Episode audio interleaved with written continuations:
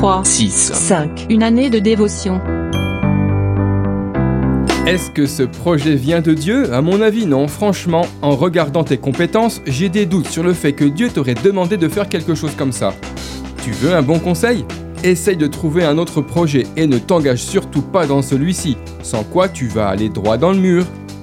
Ah, qu'ils sont nombreux les gens qui essayent de nous détourner des objectifs que Dieu nous fixe.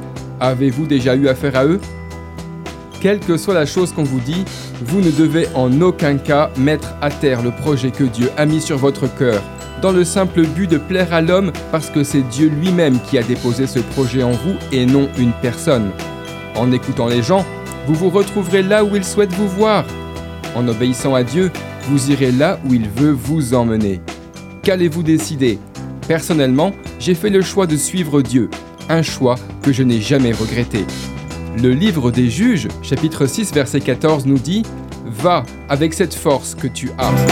D'après le livre 3, 6, 5. Une année de dévotion de Yanis Gauthier.